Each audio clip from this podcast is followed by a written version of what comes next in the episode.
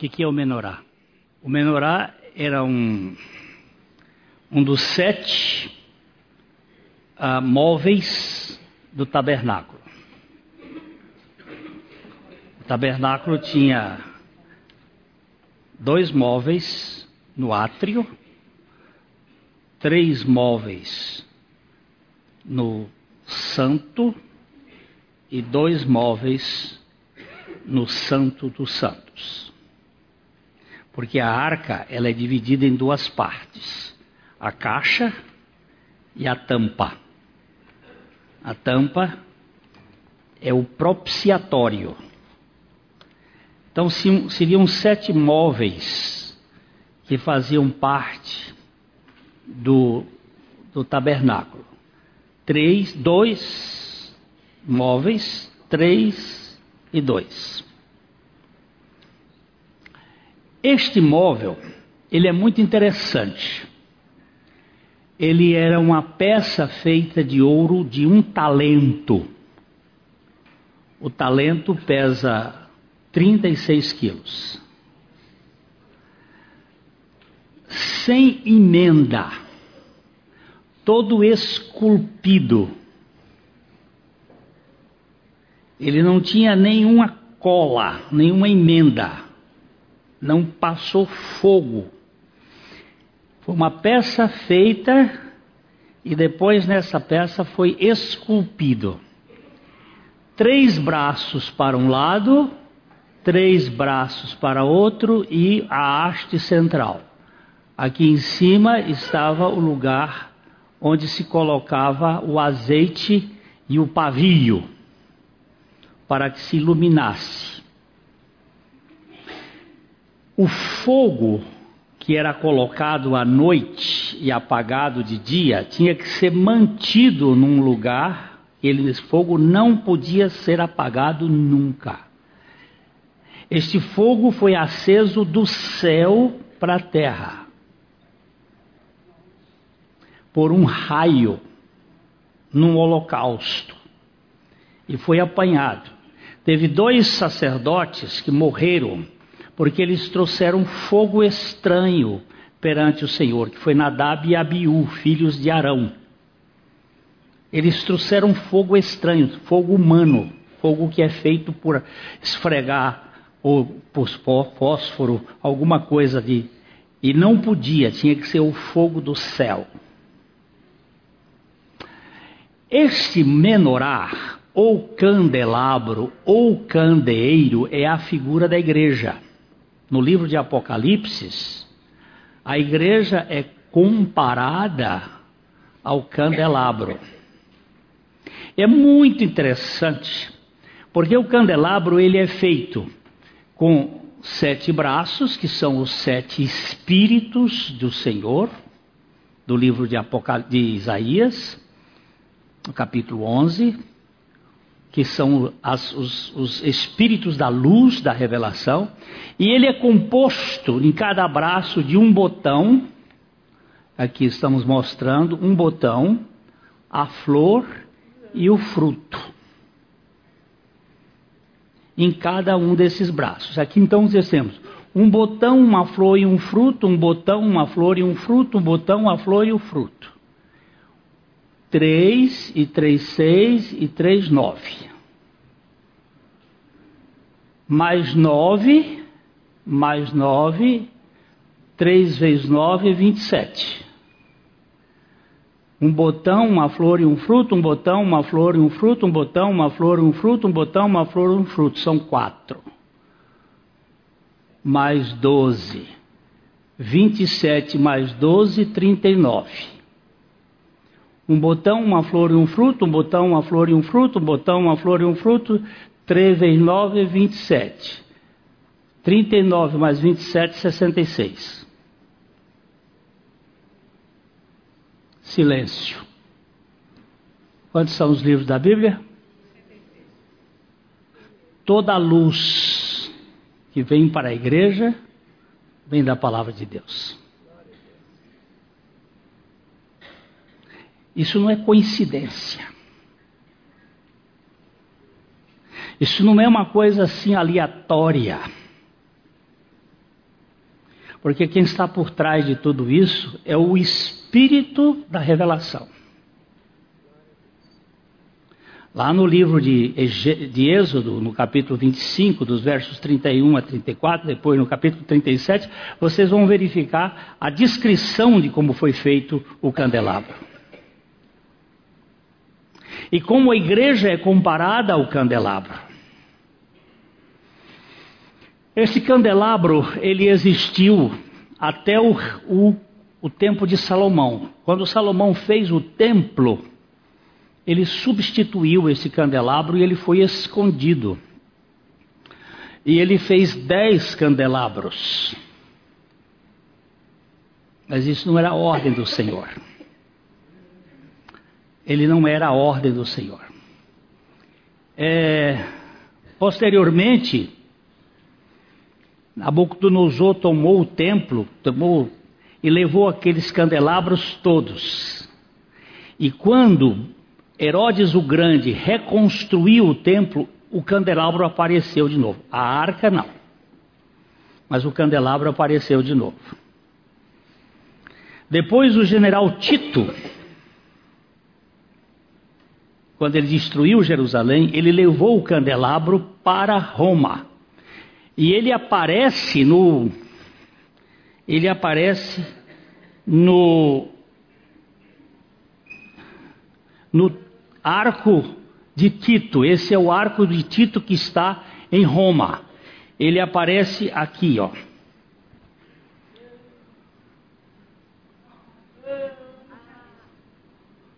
Ele está ali carcomido com o tempo, porque a erosão já tirou muito dele, mas estão lá os sinais do botão, da flor e do fruto. Posteriormente, esse candelabro foi levado por Basílio. Acho que foi. A memória está ficando velha, né? A gente não lembra mais dos nomes. Mas ele foi retirado quando Roma foi dominada. Ele reaparece outra vez em Roma, depois é levado para Constantinopla. De Constantinopla ele vai para Jerusalém, em Jerusalém ele some e nós estamos esperando quando ele vai aparecer outra vez. Porque esse candelabro vai fazer parte do templo do Senhor, assim, do templo que os judeus vão construir, assim como a arca que está preservada no lugar certo. O que, que eu estou querendo dizer com isto? É que eu escrevi um livrinho chamado as marcas da igreja na história. E esse livro mostra que as sete igrejas do Apocalipse, elas fazem parte de sete períodos da história. As pegadas de Deus na história são Éfeso, Esmirna, Pérgamo, Tiatira, Sardes Filadélfia e Laodiceia.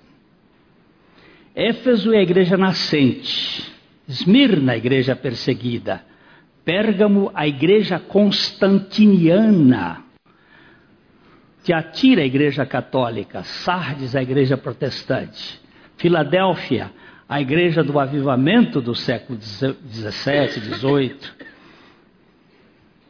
Laodiceia, somos nós. A igreja fria, ou melhor, morna, a igreja sem comprometimento.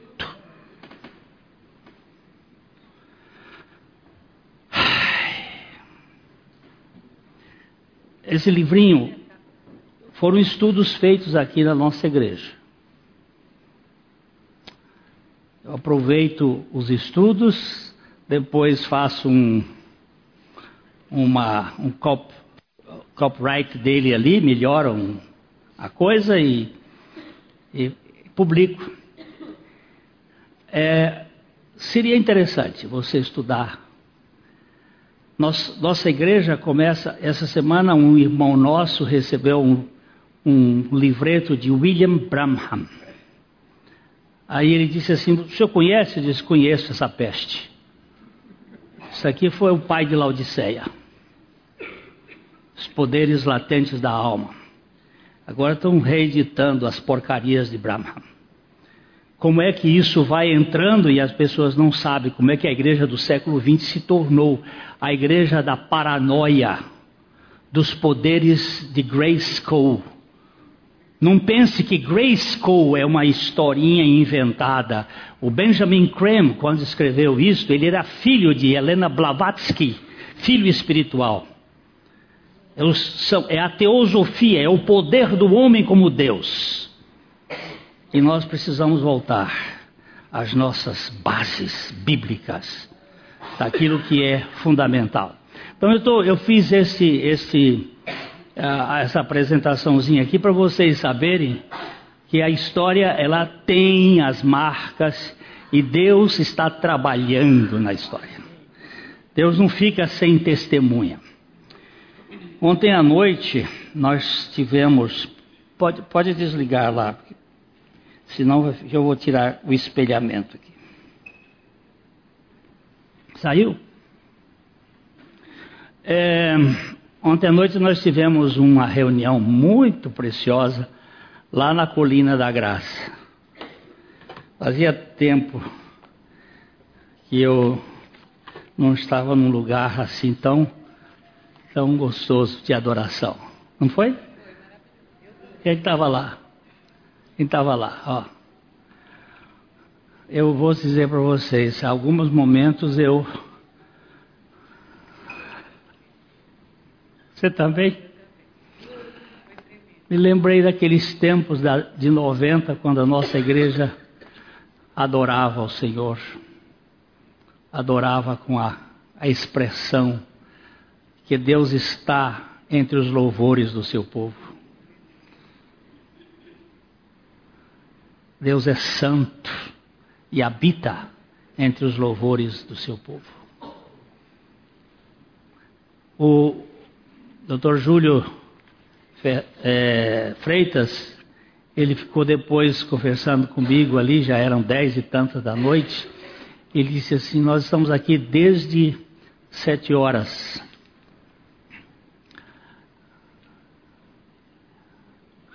Ele disse, Glênio, eu não vi passar a hora.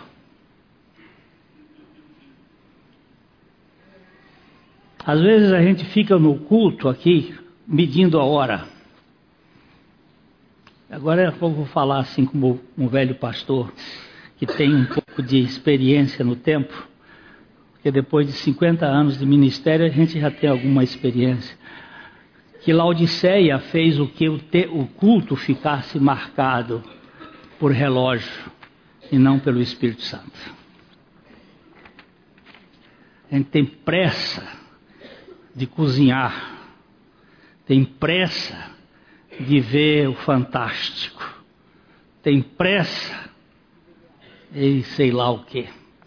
Deus tenha misericórdia de nós e quebrante a sua igreja, não deixe nenhum pedaço, para não sobrar um caco que junte a cinza do burralho, ou a, ó, viu? Eu fui buscar. Quem é que sabe o que é burralho aqui? Quem é que sabe o que é burralho? Olha, tem uma turma, sabe? Pois é, toda essa turma é do mato. Que é aquele que, aquela cinza que sobra do fogo. Não dá para juntar no caco que sobrar. Isso é o profeta Isaías que diz isso no capítulo 31. E nem um pouco de água da poça daquela poça que fica no chão, para não sobrar nada, para que a glória seja só do Cordeiro. Em capítulo 25 de Êxodo, viu? de 31 a 39, acho. Gente, nós estamos aqui fazendo um, uma série de estudos sobre o dom da graça, da contribuição, da bênção. Eu fui censurado há pouco tempo atrás, o senhor não fala sobre dinheiro. É verdade, nós não falamos sobre dinheiro. Aliás, dinheiro, ele é a única realidade que é comparada a Deus como Senhor. Ele tem um poder, o dinheiro tem um poder. Eu às vezes fico impressionado comigo. Quando minha carteira está vazia, eu me sinto. Agora não é tanto porque tem esse cartão, mas eu ainda fico assim, parece que está faltando uma coisa. Tem que levar nem que seja um dinheiro para dar outro ladrão quando ele ataca, né? E a sensação que o dinheiro traz. Havia um rabino lá em Nova York que todas as vezes que ele ia pregar na sinagoga, ele pedia mil dólares emprestado. Enfiava o dinheiro no bolso. Quando chegava na, no domingo, porque a, a reunião deles é no sábado, chegava no domingo, ele devolvia os mil dólares para quem que ele pediu emprestado. A pessoa ficou impressionada com isso e um dia resolveu anotar as, as notas, os números das notas. E o rabino pediu emprestados mil dólares e foi, pregou, e no outro dia ele devolveu, e ele foi olhar, eram as mesmas notas. Ele disse, Rabino Samuel, por que, que o senhor me pede sempre ou pede outra pessoa mil dólares e no dia depois o senhor devolve os mil dólares? Ele diz, porque eu tenho mais convicção quando eu estou pregando e eu meto a mão no bolso e eu tenho mil dólares. Coisa de judeu, né? É uma convicção de que você tem aquela potência. É, o dinheiro, ele tem uma personalidade, ele não é neutro. Tanto é que ele, Jesus comparou: você não pode servir a Deus e a Mamon ao mesmo tempo. E nesses estudos nós estamos falando sobre a questão da graça, da contribuição. Eu sei que no mercado religioso existe muitos negociatas e tem aqueles que fazem, se você der tanto, você faz aquilo, você faz aquilo outro. E faz-se um negócio com a, as coisas da alma nem tanto ao mar, nem tanto à terra. Nós pecamos quando deixamos de falar sobre a bênção, porque a Bíblia diz que mais bem-aventurada a coisa é dar do que receber. É, Deus tem tratado isso comigo. Eu sempre fui é, um sujeito muito cauteloso, eu vou usar a palavra aqui mais.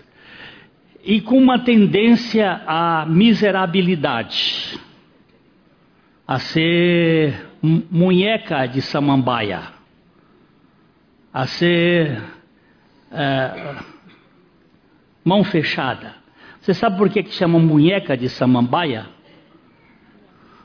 É que a samambaia tem uma, uma folha que ela fecha-se para dentro. Ela faz uma munheca fechadinha assim. E, e ela não, não quer abrir. Não quer se expor. Então isso é, é sujeito que é muito seguro. Mas Deus tem trabalhado comigo. Não para ser pródigo, mas para saber investir. E investir naquilo que é prioritário, naquilo que é sério. Eu já contei daqui da outra vez, mas sempre é bom repetir. Do que ele foi na outra vez que falei aqui do do missionário que estava com um projeto, um projeto muito interessante lá na sua missão.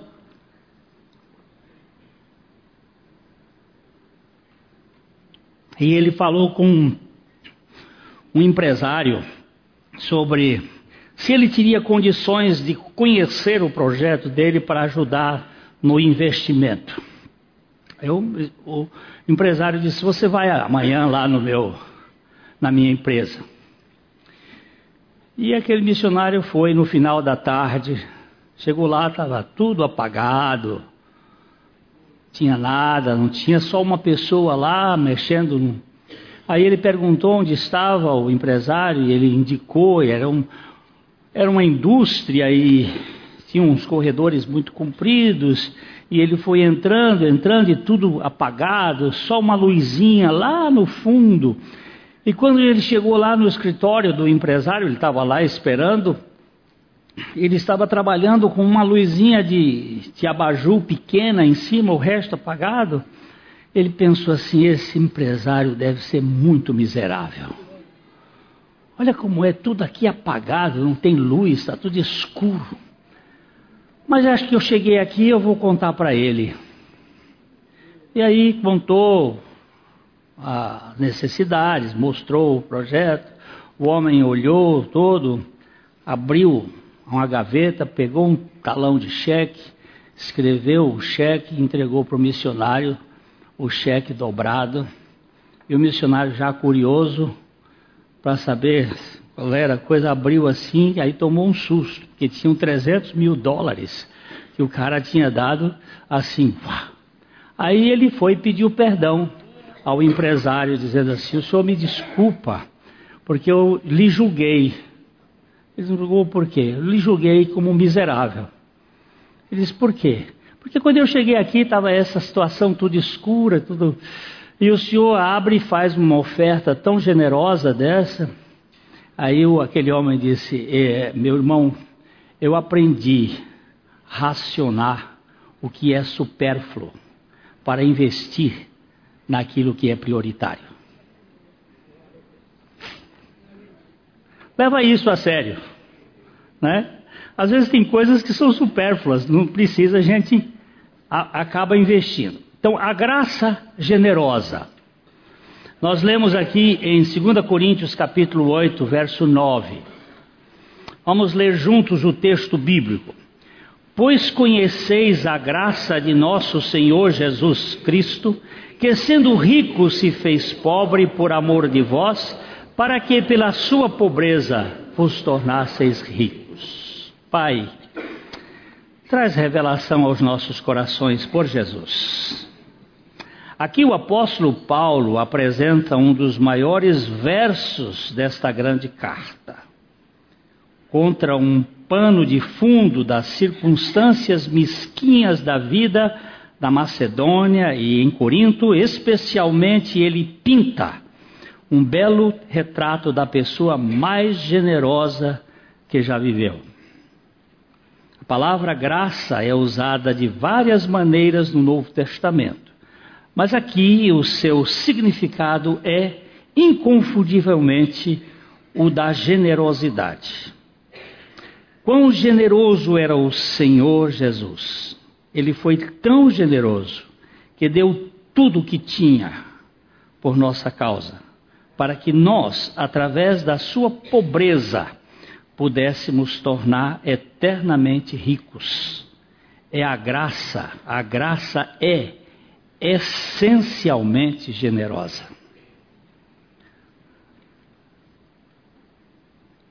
Pois conheceis a graça do nosso Senhor Jesus Cristo, que sendo rico, se fez pobre por amor de vós, para que pela sua pobreza vos tornasseis ricos. Coisa inconcebível, a pobreza enriquecendo. É, Moorhead comenta: ele era rico em posses, poder, honra, companheirismo, felicidade. E ele se tornou pobre em posição, circunstâncias, das relações com os homens somos estados a dar um pouco do dinheiro, roupa, roupas, comida. Ele deu a si mesmo. Eu já contei aqui do irmão meu, um pastor lá em São Paulo, pastor de uma igreja é, classe média alta, uma igreja é, protestante bem. E é, e ele fez uma campanha para as pessoas trazerem é, roupas para ajudar numa tribo indígena. Era um missionário que tinha vindo lá da, da, do Amazonas, do Pará, e que tinha pregado lá, e ele estava fazendo uma arrecadação de roupas. E no final, eles receberam umas 300 ou 400 gravatas.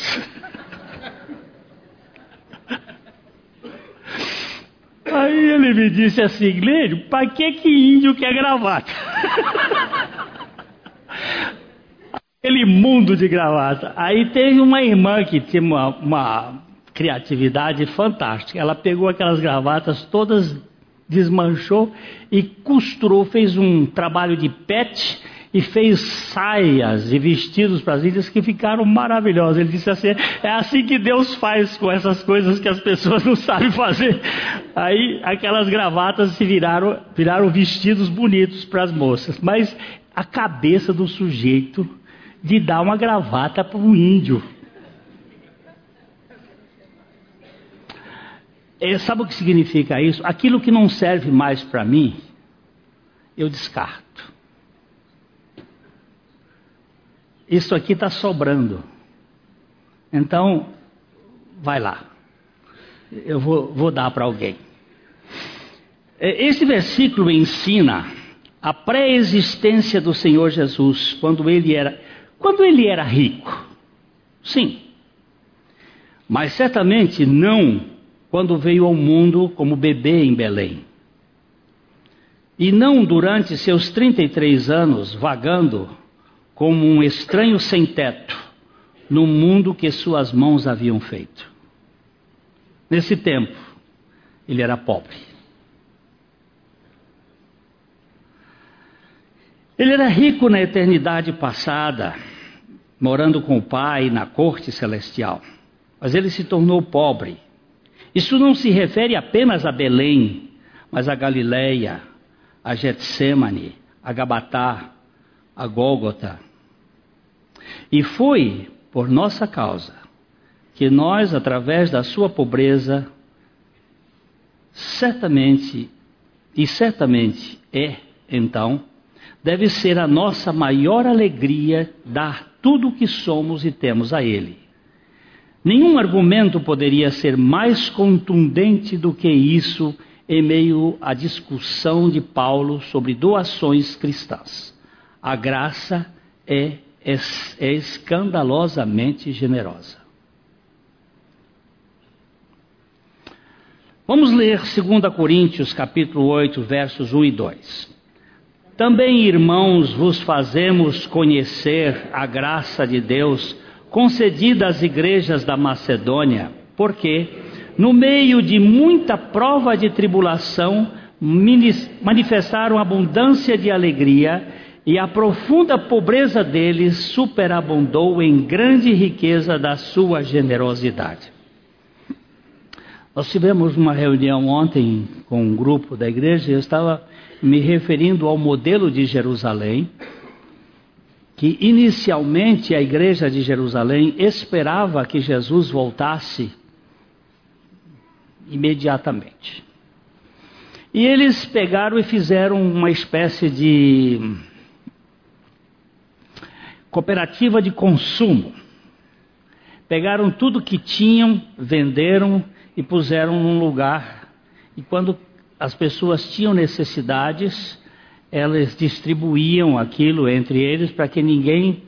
Aí vocês vão ver que o primeiro, a primeira divisão, o primeiro problema que apareceu na igreja foi por causa disso e criar, foram criados os diáconos para ajudar na distribuição das das rações, da comida, daquilo que. Foi o primeiro problema. No capítulo 6 de Atos aparece isto.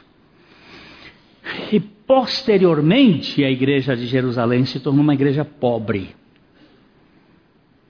E a igreja da Acaia, da Macedônia, eles pegaram e contribuíram para suprir as necessidades da igreja da Acaia de, Jerusalém.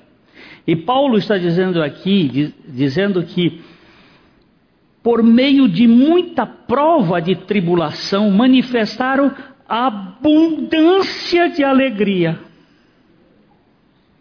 E a profunda pobreza deles superabundou em grande riqueza de sua generosidade. Eu vou dizer uma coisa aqui que é, é, é, que eu tenho observado, mas é verdade. Os pobres são mais generosos do que os ricos.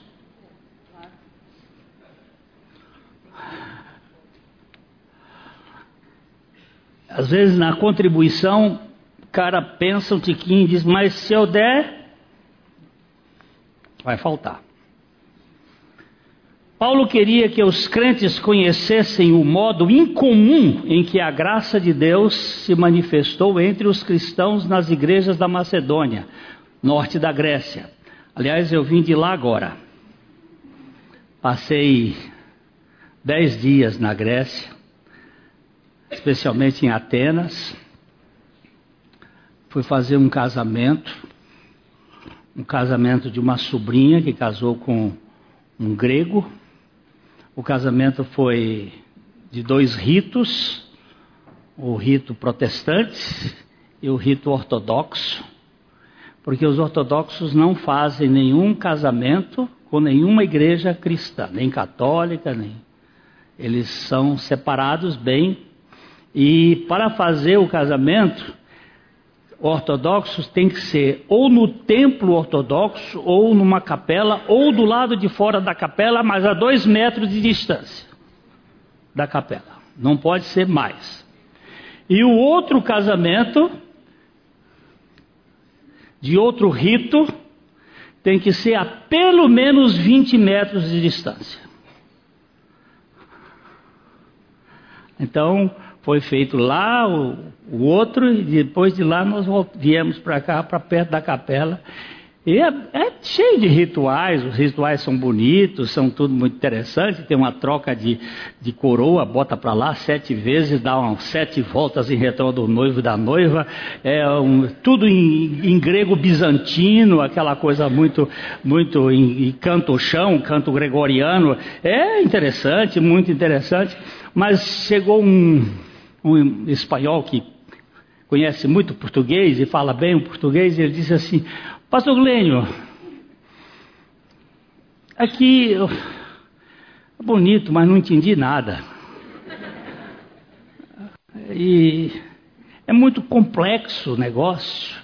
Eu digo, é, mas o problema é que a religião quer controlar as pessoas na mística. E o Evangelho revela as pessoas na graça. Eu perguntei ao noivo, que é filho de grego, que conhece grego, fala grego. Aliás, ele fala sete línguas, inclusive o português correntemente. Eu perguntei para ele assim: Michael, é, você entendeu alguma coisa que o padre disse? Ele disse: nada. Ele disse: por quê? Ele disse: ele fala em grego bizantino. É um grego arcaico que não se entende. Mas não precisa entender, é só criar o ritual pronto. Agora o evangelho é na graça, e é com revelação e é com bondade. Filipos e Tessalônica eram duas das cidades onde igrejas foram plantadas. A maioria, a maneira peculiar pela qual essas, esses macedônios mostraram que receberam a graça de Deus foi, sem dúvida, por sua extraordinária generosidade. A graça é radicalmente generosa. Ela é essencialmente generosa, ela é escandalosamente generosa, ela é radicalmente generosa. Esses cristãos estavam passando por uma grande crise de provação e aflição. Normalmente as pessoas assim, testadas, procurariam poupar seu dinheiro para prover seu futuro, e especialmente se não fossem muito prósperos, como era o caso dos macedônios. Eles não tinham com certeza muito dinheiro, no entanto, a sua alegria cristã estava transbordando, e de tal forma que, quando a necessidade dos santos em Jerusalém foi apresentada a eles, reverteram todo o comportamento comum a qualquer pessoa e deram de, de uma maneira liberalíssima. eles eram realmente capazes de combinar aflição, alegria, pobreza e liberalidade. A graça é maravilhosamente generosa. Reese Howells é um, um homem de Deus que viveu no século passado, é homem de oração. Um livro que vocês podem pegar pela internet, hoje ele está, chama-se O Intercessor, de Reese Howells. Esse homem, ele, ele aprendeu. Eu tenho pedido a Deus que também eu quero aprender. Assim, ser simples. Uma ocasião ele estava saindo com sua esposa para um congresso em Londres, da cidade dele, tinha que pegar um trem. Ele tinha a o dinheiro para ir para aquele congresso e mais um pouquinho. Ele foi com a esposa para a, a ferroviária, para a estação, e quando eles estão indo, alguém pede uma ajuda para eles. Ele mete a mão no bolso, tira lá os, o dinheiro que ele tinha e dá para a pessoa. A mulher disse assim: E agora? Como é que nós vamos para Londres? A mulher sempre é mais cautelosa, né? Elas são mais cuidadosas. Aí, como é que nós vamos para Londres? Ele disse: Eu não sei, mas o Senhor colocou no meu coração para eu dar o dinheiro para ele. Nós vamos para Londres de alguma maneira. Vamos embora. Pra... Ela disse: Mas nós não temos mais nenhum penny, nenhum centavo.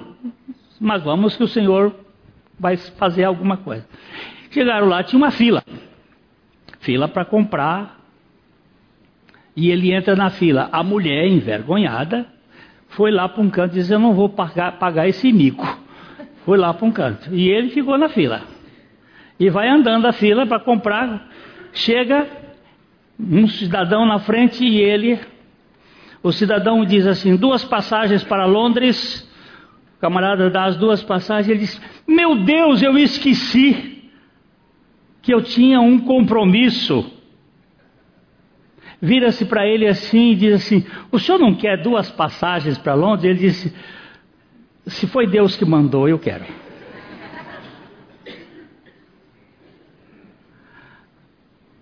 Rees Howells era um homem simples, mas era um homem que confiava em Deus. A graça de Deus nos impulsiona a dar generosamente. Mas é muito interessante observar o que diz Andrew Murray. É digno de nota que haja mais generosidade nos pobres do que nos ricos. É como se os pobres não se apegassem com tanta avidez ao que têm. Desprendem-se mais facilmente das coisas.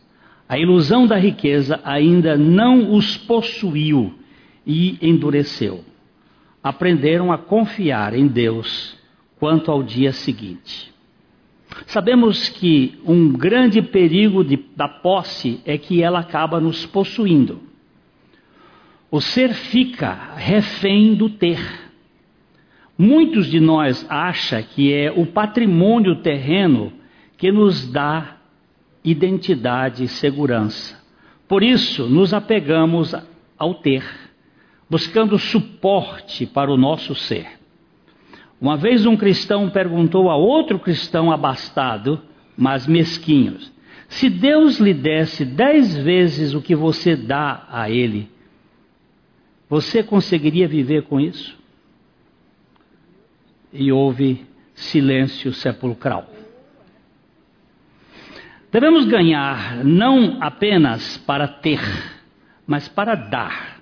Veja como Paulo enfatiza em 2 Coríntios 9, 10 e 11.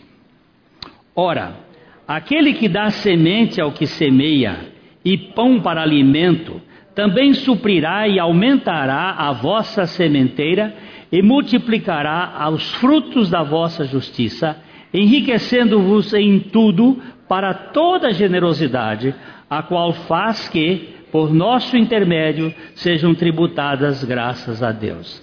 Um, uma das coisas mais esquisitas que Deus ensinou o seu povo de Israel foi: vocês vão trabalhar seis anos na terra, e o sétimo ano vocês vão fazer a terra descansar. A terra precisa descansar. Um ano deixa nascer mato, deixa nascer as ervas daninhas. Os Estados Unidos hoje estão fazendo isto. Porque quando essas ervas daninhas nascem, elas matam certos certos nematóides que criam no tempo com a, com a plantação. Se você só planta soja, soja, soja, soja, a terra cria uma série de coisas. Se você só planta trigo, trigo, fazendo a, a, a rotatividade, uma planta mata o, o, o, os nematóides do outro e aí fazem a correção. Aí Deus sabe disso, mandava, ó, vocês trabalham seis anos, no sétimo vocês descansam a terra e deixa os animais comerem e tal. E só vão plantar agora no oitavo ano. E como é que vão viver? Mas o pior não era isso. O pior era no quadragésimo nono ano. Porque o quadragésimo ano, nono ano não se plantava e no quinquagésimo também não. Porque era o ano da celebração. Era o ano da alforria. Eu tinha uma terra, fiquei endividado. Quando eu tinha é, 20 anos de trabalho, fiquei endividado, vendi para o Fernando Prison. Fernando Prison comprou aquela terra por 30 anos. Ele não comprou a propriedade, ele comprou a posse por 30 anos. Quando completasse o ano do jubileu, a terra voltava para mim. Ela voltava para mim. E naquele ano não podia ser plantado nada, porque era tempo de alegria e de, e de celebração. E como é que esse povo vivia? Se ele não plantava, ele não comia, como é que ele vai comer? É que Deus quer trabalhar com a economia de uma maneira diferente, na dependência dele. E porque o povo de Israel, quando o rei Saul assumiu o governo, eles pararam de descansar a terra porque eles precisavam pagar imposto para poder manter o exército do rei. E para manter o exército do rei tinha que pagar imposto. Aí eles deixaram de ter o descanso da terra. A terra ficou 490 anos sem descanso. Aí Deus mandou o povo de Israel, o povo judeu, para a Babilônia por 70 anos para poder a terra descansar 70 anos que eles não tinham feito. Aí vocês entendem por que, que as coisas são. Por que, que eles tiveram que ficar 70 anos no, na Babilônia? Para que a terra descansasse. Deus não quer que nós trabalhemos com o dinheiro, Ele quer que nós confiemos nele. O dinheiro vai ser instrumento nas nossas mãos para a glória dele ou que, tem, que seja a posse. O mesmo Deus que fornece a semente ao semeador e o pão como alimento tem o cuidado de assegurar que aqueles que demonstrarem bondade aos outros colherão certas recompensas. Algumas dessas recompensas agora estão listadas no texto. Vamos ver. Primeiro, ele multiplicará a semente que você semeou. Isto é, aquele ele dará maiores oportunidades e resultados mais abundantes de demonstrar bondade ao seu povo. Além disso, ele aumentará os frutos da sua justiça. Os coríntios eram justos em dar aos santos em Jerusalém. Como resultado dessa doação, eles receberam os frutos como recompensa eterna. à medida que Deus aumentava a sua capacidade de dar e eles aumentavam em generosidade, as recompensas aumentavam de acordo com a lei da semeadura. Você vai verificar como é que a pessoa fica mais contente. Um dia chegou um moço, acho que eu tenho um parente dele hoje aqui. Chegou um moço lá na minha casa, eu morava na rua Santos. 515. E chegou um moço e disse assim: Pastor, eu eu estou no vermelho. Eu digo: O que é que significa isso? Não, eu estou devendo. Sim. E eu queria aprender a trabalhar com, com a, a lei de Deus de, de, de semeadura e, se, e ceifa. Eu digo: Então obedeça. Mas eu pago minha dívida ou eu começo a contribuir? Converse com Deus, meu filho. Não entra nessas regras humanas. Converse com Deus. Fale com Ele. Ele sabe lhe instruir. Passaram duas semanas, ele chegou lá com um cheque e me entregou o cheque. Pastor, aqui está o cheque dos do dízimo dos ganhos. Eu disse: Eu não sou tesoureiro da igreja. Eu não pego dinheiro de igreja. Se você tem que dar o dinheiro, dê o dinheiro lá na igreja e contribua lá. Mas ele queria que eu fosse avalista do que ia acontecer. Então toda vez ele vinha com o cheque e eu trazia ele. E ele ia. Meus queridos irmãos, em seis meses aquele moço começou a ter umas coisas, umas mudanças econômicas, e hoje ele é um cara bem de vida aqui na cidade. Ele não está conosco aqui. Porque nós também não somos, assim, pregadores de gente para a igreja, nós somos preocupados com gente para o reino de Deus. E depois Deus coloca essa pessoa no lugar que Ele quiser para a glória dele. Evidentemente que se ficar aqui será um grande prazer para nós. Mas Deus sabe trabalhar com dinheiro que é dele, porque é dele que são todas as coisas. Ah, é, é certamente claro neste texto que é uma pessoa que uma pessoa nunca empobrece quando dando ao Senhor. Pelo contrário, Todo ato de bondade tem uma ação reflexiva e a recompensa é desproporcional ao presente dado. Assim, Paulo diz que os cristãos, pela sua doação, seriam enriquecidos em tudo para mais demonstrações de grande liberalidade. Quando o apóstolo observava e via os coríntios crescendo em graça de dar, ele dava graças a Deus por isto.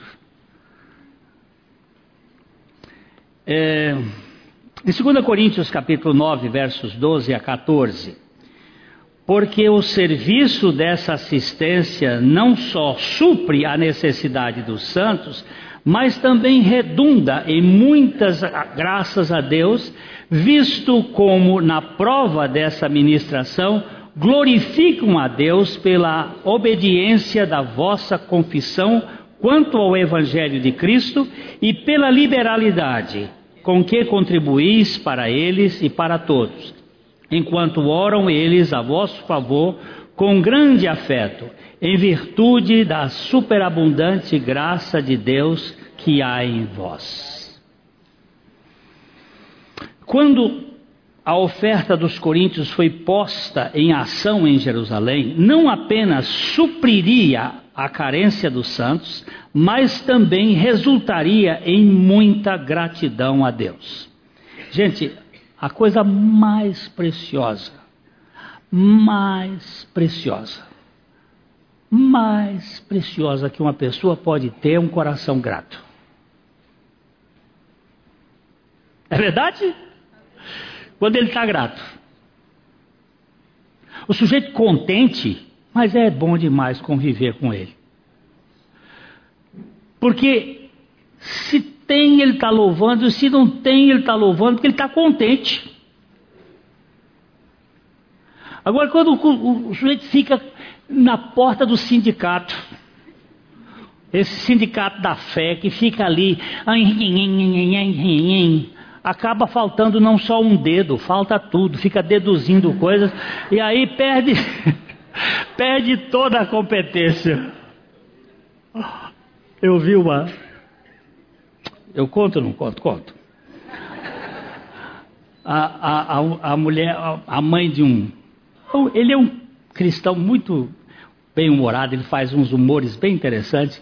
Ele diz que a mãe dele disse assim: quando o Lula ficou com câncer de garganta, né? E ele não estava podendo falar, e estava aprendendo alguns sinais em Libra. Aí ela diz assim: aquele cara não vai, nem em Libra ele vai poder falar, porque falta um dedo, como é que ele vai poder falar com. ele fala errado assim, vai falar. Mas o problema é que nós não só falamos errado quando pensamos que somos o dono do nosso dinheiro. Nós precisamos pedir a Deus que nos ensine a lidar com esse assunto. Ações de graça, gratidão. Temos, contudo, repetidamente a ênfase que Paulo dá às ações de graças. Tudo o que resultou em agradecimento ao Senhor assumiu grande importância aos olhos de Paulo. Paulo tem uma ideia de que a gratidão é o maior patrimônio que uma pessoa pode ter. Aprender a ser grato. Tem o Samuel Doctorian. Ele hoje é um pastor em, ele trabalha muito com judeus, ele é armênio. E o pai dele morreu. A mãe ficou viúva. E uma renca de filhos. Não sei se sete, oito, nove, um, um tanto. Viúva com aquela meninada toda. E fazia três dias que eles não comiam.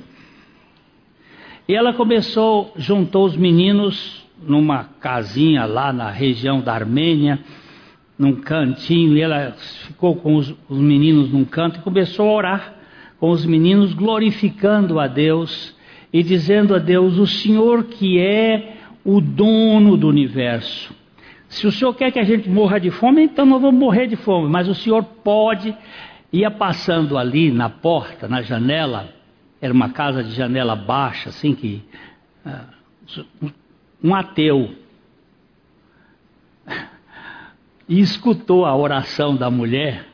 Aí ele disse assim: Ah, eu vou, eu vou passar, vou fazer um. Correu numa padaria ali perto e ela continuava orando. E ele chegou na janela assim, começou a jogar pão. E os pães caíam e ela dizia: Oh, Deus está mandando pão, Deus está mandando pão. O homem virou lá de fora e disse: Não é Deus, não, é o diabo que está mandando. E aquela mulher disse: Então o diabo serve a Deus. O diabo também serve a Deus. Ele faz o que Deus manda. É, há ainda outros benefícios que resultaram da oferta dos coríntios. Seria uma prova definitiva para os cristãos da Judéia que realmente houve uma obra de Cristo na vida desses gentios convertidos. Houve época em que os cristãos judeus tinham dúvidas reais sobre a, os conversos, como os coríntios. Talvez eles não os considerassem cristãos de pleno direito, mas esse ato de bondade seria para eles uma grande prova da realidade da fé dos coríntios.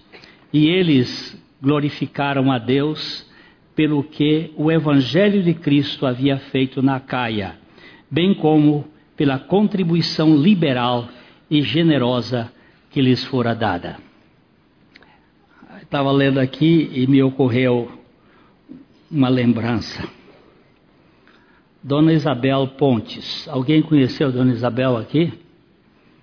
Dona Isabel, uma irmãzinha que nós tivemos aqui, muito simples. Muito simples. E Dona Isabel tinha um. Quando os meus filhos eram pequenos, e nós morávamos aqui, ela recebia o seu soldo, o seu salário, ela ia numa padaria aqui e comprava meio quilo de mortadela, uma lata de sardinha, uns pães, vinha com aquilo enrolado e dizia assim: Pastor, isso é para o senhor abençoar os seus filhos.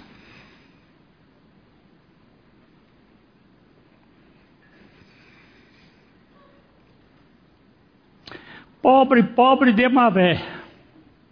Rica, rica, superabundante rica. Não havia um mês que eu não comia mortadela.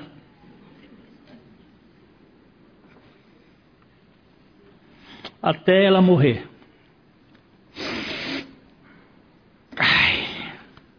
Eu vou contar essa história, que é para quebrar meu peito que um dia eu briguei com um homem forte aqui de Londrina. Aguenta firme. Dona Isabel, irmão George Crane Smith foi fundador da cidade de Londrina. Morreu. O Barba ajudava na administração das coisas dele e compramos um, uma sepultura para ele lá no na Parque das Oliveiras. Naquele ano morreu o pastor Lucas, morreu o irmão Jorge, depois pastor Lucas. Pastor Lucas era um preto, foi membro aqui dessa igreja por um tempo. E nós enterramos o pastor Lucas lá. Também. Passados uns anos, morreu Dona Isabel e enterramos Dona Isabel lá. Dona Isabel também era preta. Aí um dia chegou um, um ilustre cidadão da cidade.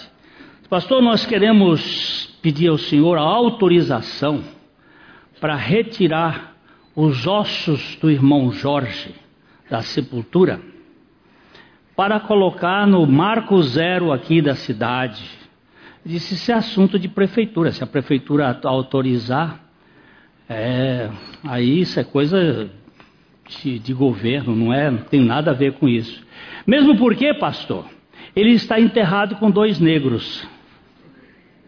Aí você pode imaginar. Você pode imaginar como é que eu fiquei. Eu disse, pois agora é que vocês não cavam esse buraco mais nunca, só se for por cima do meu corpo.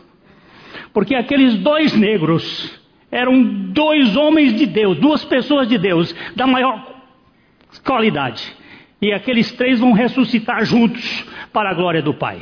Eles não, não tiram por cima do meu corpo. Então está dito aqui: se alguém quiser tirar o corpo do irmão Jorge, de lá, os ossos, fique sabendo que eles estão enterrados com dois santos de, cor preta, mas dois santos de cor maravilhosa do sangue do Cordeiro. Eu vou morrer e já deixo o recado. O que é que tinha a ver isso tudo aqui?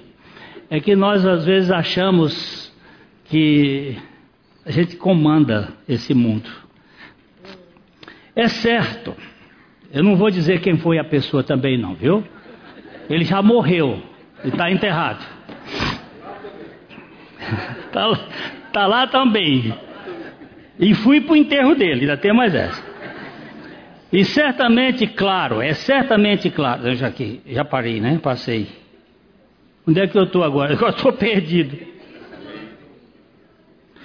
Isso não é tudo. Mas dois benefícios seguem.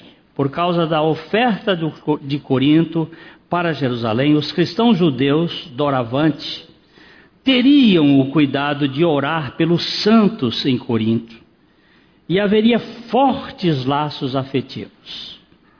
Os santos de Jerusalém ansiaram pelos coríntios por causa da excessiva graça de Deus por estes últimos demonstraram, mostraram. O uso das posses a nós confiadas como mordomos mostra quem nós realmente somos. A generosidade define a nossa abnegação quanto aos recursos deste mundo, bem como a capacidade de investir adequadamente nas realidades de valor permanente. O espírito do mundo é a concupiscência da, e a concupiscência da carne, a cobiça dos olhos e o orgulho, a concupiscência, o espírito do mundo é a concupiscência da carne, a cobiça dos olhos e o orgulho da vida. O dinheiro é o grande meio que o mundo tem para satisfazer seus próprios desejos. Cristo disse aos seus discípulos: Não são do mundo, como eu não sou do, do mundo. Nós precisamos demonstrar pela forma como distribuímos e aplicamos nossos tostões que o fazemos conforme um princípio que não é deste mundo, mas que é o Espírito do céu que nos ensina como devemos usá-los. E o que é que nos sugere esse Espírito? Então, aqui, essa conclusão. Usá-los, esses tostões. Por que, por que, eu botei tostão aqui? Hein? É por causa da idade, né? Por causa da idade. Também. Mas eu vou, eu vou dizer aqui. Vocês sabem que o PIB do mundo, o PIB do mundo, é uma vez e meia menor do que o PIB imoral e ilegal que gera dinheiro nesse mundo. O PIB legal é uma vez e meia menor. Você sabe por que que Romário, Romário não, Romário já, Romário está envolvido agora com, com dinheiro lícito agora, a irmã dele, mas não é Romário, é o, o, o Neymar esse salário do Neymar de onde vem? De lavagem de dinheiro. E esse dinheiro vem de onde? Das máfias. Eu tive agora lá em Istambul, do lado, do, do lado asiático de Istambul estão os mais profundos é, mafiosos do Império Russo, dominado pela Igreja Ortodoxa.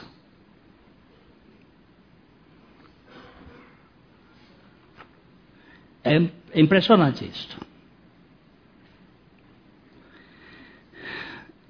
E o dinheirinho que, que parte na igreja é tostão. Comparado com Hein? Não, os ortodoxos foi uma divisão que houve na igreja.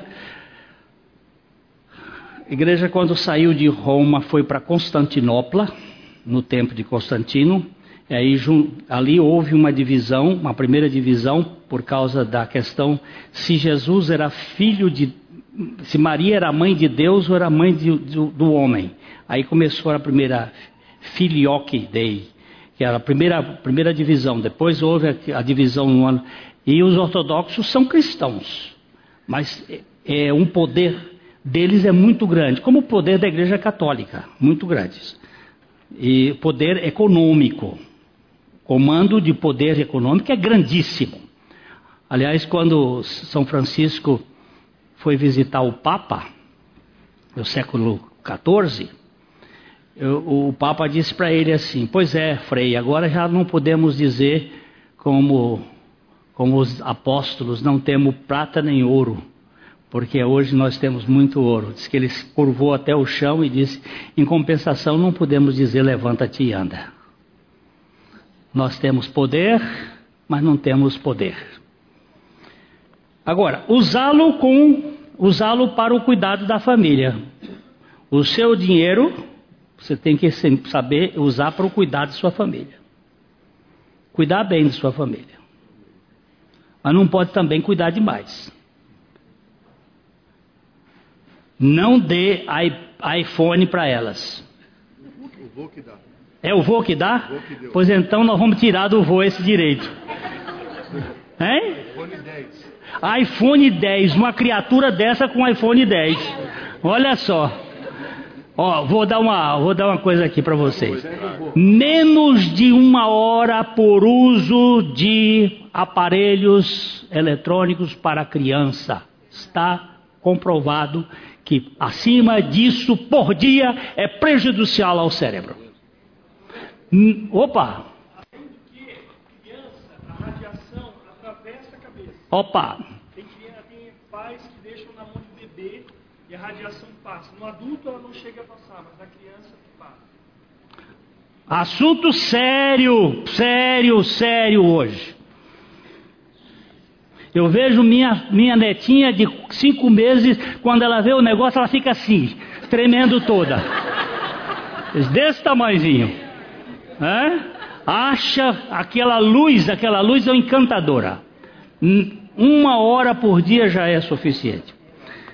Agora, usá-lo para o cuidado da família e para os propósitos espirituais, para aquilo que há de durar eternamente, isto é, para aquilo que de fato agrada e glorifica a Deus. Devemos contribuir generosamente, de acordo com a nossa renda, para que Deus não faça com que a nossa renda torne-se proporcional ao que contribuímos.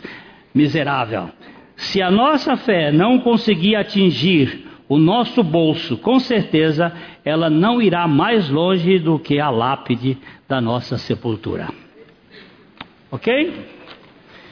Eu contei ontem para os irmãos a história de um homem que os, os, o, o, o tio dele, muito rico, deixou um, um testamento dizendo assim: Para o meu, meu sobrinho, uma bolsa de 10 mil dólares por mês enquanto ele estiver estudando.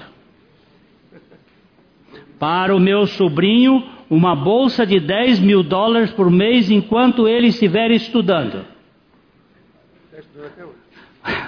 Para o meu sobrinho, uma bolsa de 10 mil dólares por mês enquanto ele estiver estudando. O que, que você diz?